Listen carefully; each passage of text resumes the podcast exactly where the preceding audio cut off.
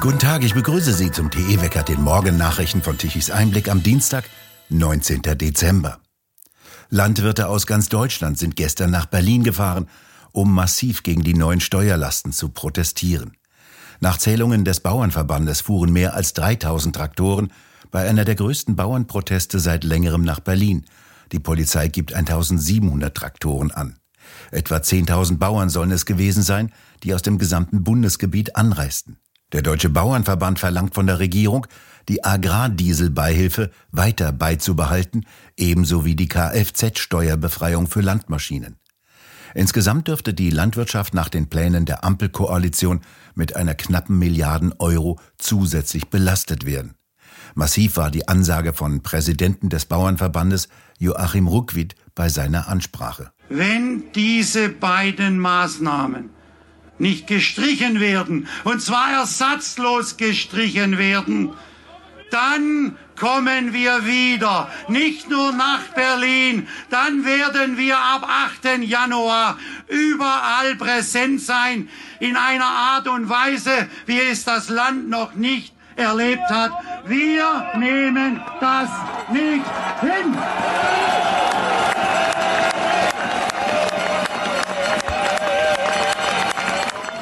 Mario Turnes, Tichys Einblick-Korrespondent in Berlin, hat sich die Demonstration angesehen. Herr Turnes, wie sah es denn aus auf den Straßen in Berlin? Das fing schon an, morgens auf dem Weg zur Arbeit mit beeindruckenden Bildern. Äh, die Luisenstraße war bereits morgens um 8 Uhr gefüllt mit äh, Traktoren. Es war noch nicht richtig hell, es war noch Morgengrauen und aus dem, aus, aus dem Morgengrauen heraus kamen die Traktoren angefahren mit nebelhornartigen äh, Hupen, mit Sirenen. Das war schon beeindruckend. Und dann war das Bild vom Brandenburger Tor in Richtung Siegessäule, in der jetzt nach offiziellen Zahlen 1500 Traktoren gestanden haben.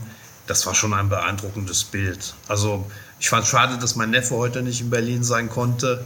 Der hätte seinen Spaß gehabt. Den, den hätte ich zwölf Stunden lang nicht von der Straße des 17. Junis wegbekommen bei 1500 Traktoren. Haben sich denn die Berliner davon beeindrucken lassen? Gab es da irgendwelche Reaktionen? Ja, die gab es. Jetzt muss man sagen, das Viertel rund um das Brandenburger Tor ist das Regierungsviertel. Das ist nicht wirklich ein Viertel, in dem Berlin lebt. Das ist mehr ein Büroviertel, das ist mehr die berühmte Käseglocke. Aber es sind tatsächlich auch aus den Stadtteilen, aus den Vororten Leute zur Demo gefahren, um an der Demonstration teilzunehmen. Ich habe mit einem selber gesprochen, der darauf hingewiesen hat, es ist ja nicht nur, dass die Landwirte jetzt mehr für Agrardiesel und äh, für die äh, Kfz-Steuern bezahlen müssen. Es kommt ja noch die Erhöhung der Lkw-Maut dazu. Es kommt die Erhöhung der CO2-Steuer dazu. Das führt unterm Strich natürlich dazu, dass entweder im Supermarkt Ware liegt, die nicht aus Deutschland kommt, oder Ware, die einfach teurer wird oder auch vielleicht beides. Solche starken Worte haben wir ja vom Bauernpräsident Ruckwied schon seit langem nicht mehr gehört. Wir kommen wieder. Wie ernst meinen es denn jetzt die Bauern mit ihren Protesten? Das ist schwer zu sagen. Äh, Ruckwied äh, hat eine Rede gehalten, wie man sie halt hält auf solchen Veranstaltungen. Das, da, da, sind, da stehen mehrere tausend Leute vor dir, die pushen dich auf und dann, dann hältst du starke Worte das ist schwer zu beurteilen, wie ernst der das meint. Ich habe in, in der Versammlung mit den freien Bauern mich unterhalten. Die sagen, na, wir haben schon ein bisschen Schiss, weil es gab schon, dass wir engagiert waren, dass wir optimistisch waren, dass wir das Gefühl hatten, jetzt denen mal so richtig unsere Meinung gesagt zu haben. Und dann ist nichts passiert. Sowas kann natürlich auch schnell zu Frust führen. Dass der Protest weitergeht, das ist sicher. Denn dafür ist einfach der Einschnitt, den die Ampel jetzt eh schon die ganze Zeit gemacht hat und die, den die Ampel jetzt auch nochmal mit einem Ruck gemacht hat, der ist zu stark, der tut der Landwirtschaft zu weh, als dass der Protest nicht weitergeht. Was meinen Sie denn, wie die Ampelkoalition jetzt reagiert? Was macht die Ampelkoalition jetzt? Das ist schwer zu sagen. Das hängt jetzt auch davon ab, äh, wie stark der öffentliche Druck bleibt. Was man gesehen hat, ist und was sehr positiv ist, auch bei aller äh, fachlichen Kritik an ihm, dass Cem Özdemir sich den Landwirten gestellt hat und aufs äh, Podium gegangen ist und vor dieser gewaltigen Masse geredet hat. Was man auch immer inhaltlich an ihm aussetzen kann, das zeugt schon von Respekt. Christian Lindner ist auch eingeladen worden von den Bauern. Er ist nicht gekommen, hat Terminschwierigkeiten vorgeschoben. Olaf Scholz ist an Corona erkrankt. Das heißt, von, von drei wichtigen Playern sind zwei nicht hingegangen und haben die Einladung nicht angenommen. Die Ampel wird nicht nachgeben, weil die Bauern drum bitten. Die Ampel wird nur nachgeben, wenn der Protest anhält, wenn der Druck groß bleibt und wenn der Druck nicht nur von den Landwirten kommt, sondern auch breit getragen wird, unterstützt von Medien, unterstützt von der Gesellschaft. Was die Medien betrifft, muss man leider sagen, dass äh, die öffentlich-rechtlichen jetzt schon angefangen haben, die Ampel zu schützen und die Bauern in die rechte Ecke zu stellen. Da wird man sehen müssen, dass es andere Medien geben muss, die den Bauern helfen, den Druck aufrechtzuerhalten. Dahinter steckt ja ein grünes ideologisches Projekt. Aus Berlin soll praktisch die Bundesrepublik transformiert werden und gerade im landwirtschaftlichen Bereich soll der sogenannte Green Deal durchgesetzt werden. Macht die Ampelkoalition damit weiter? Das ist in der Tat ein, ein, entscheidender Punkt. Es gibt ja die, es gibt ja die, die unklare Situation zu Özdemir, der jetzt einerseits äh, zur Demo gegangen ist und da gesprochen hat und auch nochmal versprochen hat, sich für die Landwirte einzusetzen, der im Vorfeld aber eben das nicht getan hat, sondern statt die Landwirte vor diesen 900 Milio äh, Millionen bis eine Milliarde zusätzliche Kosten zu bewahren, das hat eben passieren lassen und der früh auch mit Forderungen gekommen ist, Fleisch muss teurer werden und andere Vorschläge, die Landwirtschaft in diesem grünen Sinne, in dieser grünen Ideologie zu regulieren. Es ist schwer zu sagen, wie, wann er, ob er da jetzt heute ehrlich ist, weil er, weil er eingesehen hat, dass er falsch gelegen hat, oder ob er diesen, diesen Weg der grünen Ideologie weitergeht, der grünen Transformation, wie diese Umgestaltung ja genannt wird, ob er diesen Weg weitergeht, einfach weil er der Überzeugung ist oder ob er sich jetzt hat überzeugen lassen. Wenn ich tippen müsste, würde ich eher darauf tippen, er ist überzeugt von der grünen Transformation, also von, von dem Überstülpen grüner Ideen auf die Gesellschaft und begegnet jetzt nur dem Widerstand, der das bringt, indem er so tut, als ob er geläutert wäre. Für wirklich geläutert halte ich ihn nicht. Mario Tönnes, haben Sie vielen Dank für Ihre Einschätzungen aus Berlin. Gerne. In Wiesbaden hat sich die neue Koalition aus CDU und SPD auf weitreichende Überwachungsmaßnahmen geeinigt. Der neue Koalitionsvertrag mit dem Titel Eine für alle wurde gestern von Ministerpräsident Rhein und Bundesinnenministerin Faeser unterzeichnet, die gleichzeitig SPD-Landeschefin in Hessen ist. Dort steht drin, dass Polizei und Geheimdienste Zugang zu bestehenden privaten audiovisuellen Systemen haben sollen und eine Wohnraumüberwachung durchführen können. Ausgeweitet werden sollen auch die Videoüberwachung und eine zielgerichtete Fahndung mit biometrischer Gesichtserkennung. Die Koalition sieht es als erforderlich an, so heißt es im Vertrag, verschlüsselte Telekommunikation zu überwachen. Dafür soll direkt auf das Endgerät, den Computer und auf Server zugegriffen werden können und Daten vor der Verschlüsselung abgegriffen werden können. Zudem soll der Verfassungsschutz heimlich Online-Durchsuchungen unternehmen dürfen. Rechtliche Regelungen sollen geschaffen werden, um Kryptowährungen sicherstellen zu können. Sogenanntes Hate Speech im Netz soll mit Hilfe von künstlicher Intelligenz erkannt werden. Investiert werden soll laut Koalitionsvertrag auch in moderne Dienstkleidung und Schutzausrüstung der Polizeibeamten mit Bodycams, Taser, Carcams, Drohnen, Smartphones und IT-Geräten.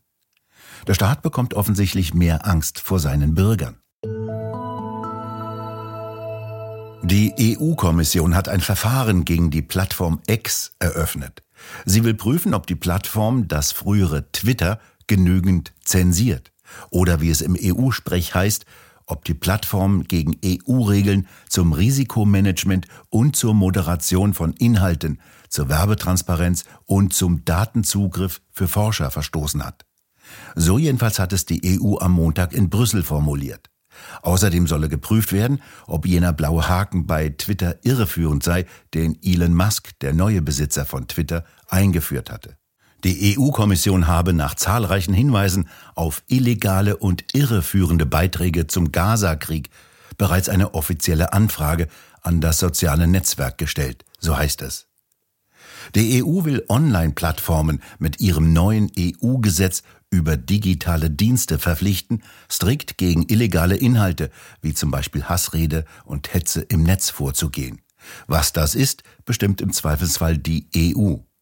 Elon Musk dagegen gilt als Verfechter der freien Rede und Meinungsfreiheit. Er selbst sagte, er wolle X als weltweite Plattform für die Meinungsfreiheit etablieren und damit die Demokratie stärken. Die Moderation der Inhalte will er abschwächen und den Nutzern mehr Spielraum bei der Formulierung von Meinungen geben. Nach Angaben der EU-Kommission ist dies das erste Verfahren, das aufgrund des neuen Gesetzes gegen eine Online-Plattform durchgeführt wird. Seit längerem schon führt der derzeitige EU-Industriekommissar Breton einen Privatkrieg gegen den Unternehmer Musk. Er drohte Musk, die Regeln würde die EU in Brüssel bestimmen. Demokratisch legitimiert ist da allerdings fast nichts. Eine neue Hochrechnung über die Anteile des Stromes aus sogenannten erneuerbaren Energien präsentierten jetzt das Zentrum für Sonnenenergie und Wasserstoffforschung Baden-Württemberg und der Bundesverband der Energie- und Wasserwirtschaft BDEW. Die sollen in diesem Jahr zum ersten Mal mehr als die Hälfte des Stromverbrauches in Deutschland gedeckt haben. 52 Prozent des Bruttostromverbrauches sollen danach von Wind und Sonne gekommen sein. Auf besonders hohe Anteile sollen die Erneuerbaren im Juli mit 59 Prozent, im Mai mit 57 Prozent sowie Oktober und November mit jeweils 55 Prozent Anteil gekommen sein. Die Zahlen zeigten, dass wir auf dem richtigen Weg seien, so die grüne Vorsitzende der BDEW Hauptgeschäftsführung Kerstin André. Der Weg zu einer vollständig klimaneutralen Stromversorgung sei aber kein Selbstläufer. Die zweiten 50 Prozent würden geschafft, wenn die Politik alle Hürden für den erneuerbaren Ausbau konsequent weiter aus dem Weg räume, so die grüne André weiter. Jetzt muss sie nur noch Sonne und Wind erklären, dass auch die sich an das Klimagesetz zu halten haben und immer rund um die Uhr zu scheinen und zu wehen haben. Kann die sich nicht mal den Energiewendewetterbericht von Tichys Einblick anhören? Das ruhige Hochdruckwetter, das dem Süden sogar gestern noch Sonne beschert hat, geht langsam zu Ende. Heute bleibt es im Süden noch einmal ruhig und sonnig. Dem Norden dagegen beschert ein erstes Tief, Wolken und Regen. Das Tief wird etwa bis zur Mitte des Landes vordringen. Die Temperaturen bewegen sich zwischen 6 bis 10 Grad. Aus dem Nordatlantik zieht in den nächsten Tagen ein weiteres Tief nach Skandinavien und verstärkt sich, wächst sich vermutlich zu einem Sturmtief aus. Es wird also am Donnerstag und Freitag ziemlich turbulent mit Windgeschwindigkeiten von über 100 Kilometern pro Stunde. Und auf dem Atlantik sollen sich den Wettermodellen zufolge schon die nächsten kräftigen Tiefs bilden. Keine Freude für Energiewende, da müssen vermutlich wieder viele Windräder aus Sicherheitsgründen abgeschaltet werden. Und nun zum Energiewendewetterbericht von Tichys Einblick. Deutschland benötigte gestern Mittag um 12 Uhr eine elektrische Leistung von 65 Gigawatt. Von den Windrädern kamen 26 Gigawatt um 12 Uhr mittags. Kurzzeitig schien zudem noch die Sonne und die Photovoltaikanlagen leisteten 14 Gigawatt um 12 Uhr. Allerdings nur kurzzeitig um 15 Uhr war sie verschwunden und ebenso auch der Strom. Die konventionellen Kraftwerke lieferten um 12 Uhr noch 29 Gigawatt, um 17 Uhr dann knapp 34 Gigawatt. Der Wind frischt auf, die Windräder liefern mehr und die konventionellen Kraftwerke müssen ihre Leistung reduzieren, verkaufen weniger Strom, deren Kosten laufen aber weiter. Ganz abschalten geht nicht. Sie stabilisieren das Stromnetz. Windräder und Photovoltaikanlagen können das nicht. Wir bedanken uns fürs Zuhören. Schön wäre es, wenn Sie uns weiterempfehlen. Weitere aktuelle Nachrichten lesen Sie regelmäßig auf der Webseite tichiseinblick.de und wir hören uns morgen wieder, wenn Sie mögen.